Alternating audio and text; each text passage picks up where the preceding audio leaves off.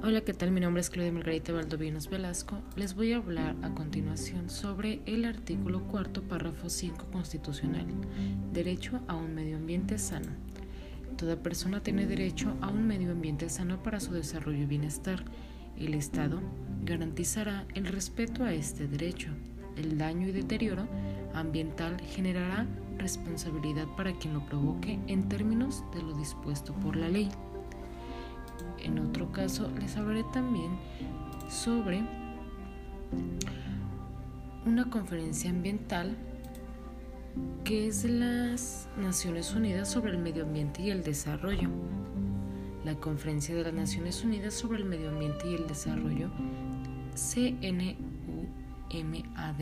también conocida como la Cumbre para la Tierra, tuvo lugar en Río de Janeiro, Brasil, del 3 al 14 de junio de 1992. Esta conferencia global, celebrada durante el vigésimo aniversario de la primera conferencia internacional sobre el medio humano, Estocolmo 1972, reunió a políticos, diplomáticos, científicos, periodistas y representantes de organizaciones no gubernamentales, ONG, de 179 países, en un esfuerzo masivo por reconciliar el impacto de las actividades socioeconómicas humanas en el medio ambiente y viceversa. Simultáneamente, se celebró en Río de Janeiro el Foro Global de las ONG, al que asistieron un gran número de representantes de las ONG para explicar su propia visión del futuro estado medioambiental y de desarrollo socioeconómico del mundo. La conferencia de Estocolmo de 1972 centraba la atención internacional en temas medioambientales, especialmente los relacionados con la degradación ambiental y la contaminación transfronteriza. Este último concepto era muy importante, ya que señalaba el hecho de que la contaminación no reconoce los límites políticos o geográficos y afecta a los países, regiones y pueblos más allá de su punto de origen. Durante las décadas que siguieron a la conferencia de Estocolmo, este concepto se amplió para abarcar temas medioambientales que no son de verdadero alcance transnacional y que requieren una acción conjunta de todos los países y regiones del mundo para enfrentarse a ellos de un modo efectivo.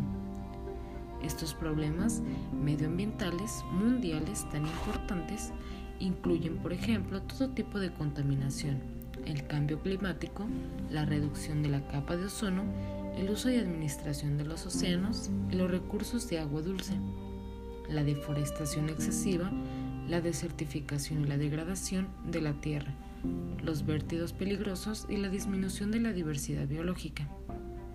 En los años que siguieron, también se reconoció que los problemas medioambientales regionales o locales, como la urbanización extensa, la deforestación, la desertificación y la escasez general de recursos naturales, se pueden extender hasta el punto de tener graves repercusiones para la seguridad internacional.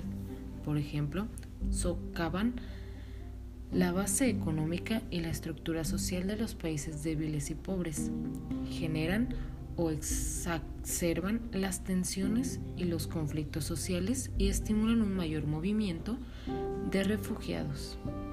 De este modo, la degradación ambiental en diversas partes del mundo y en desarrollo puede afectar a los intereses políticos, económicos y sociales del mundo en su conjunto.